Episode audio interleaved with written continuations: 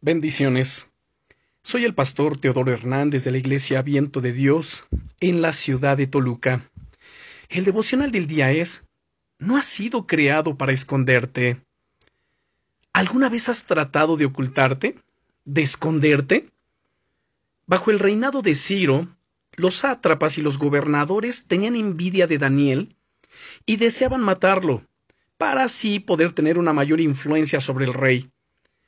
Tal fue así que urdieron un plan para tender una emboscada a Daniel, convencieron al rey para que firmase un edicto real prohibiendo que nadie pudiese adorar a dioses y hombres aparte del rey mismo.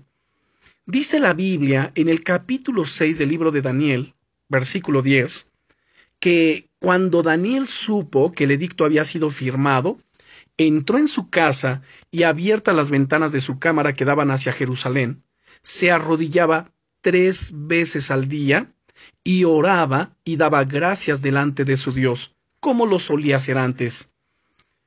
Ese peligro que le acechaba no le hizo tratar de esconderse ni de ocultar su fe, todo lo contrario. Él siguió teniendo sus momentos de comunión profunda con Dios, y mientras tanto tenía las ventanas abiertas de par en par.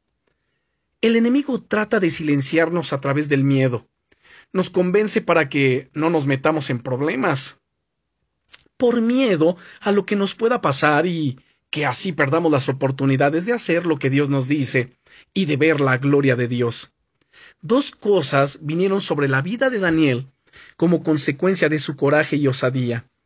En primer lugar, fue echado al foso de los leones. Sí, es verdad.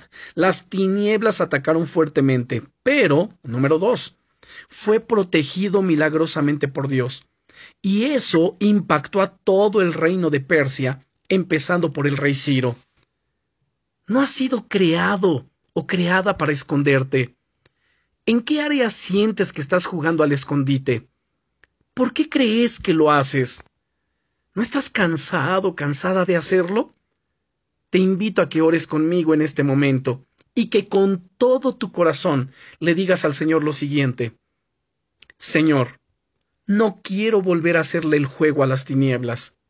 No quiero volver a callar cuando tengo que hablar, ni avergonzarme, ni a preocuparme de los problemas que me puedan venir como consecuencia de seguirte. Quiero vivir mi vida radicalmente para ti, lleno de coraje y amor, y ver tus milagros como respuesta a ello. Gracias porque estás obrando en mí, en el nombre glorioso de Jesucristo, mi Señor y mi Salvador. Amén. Bendiciones.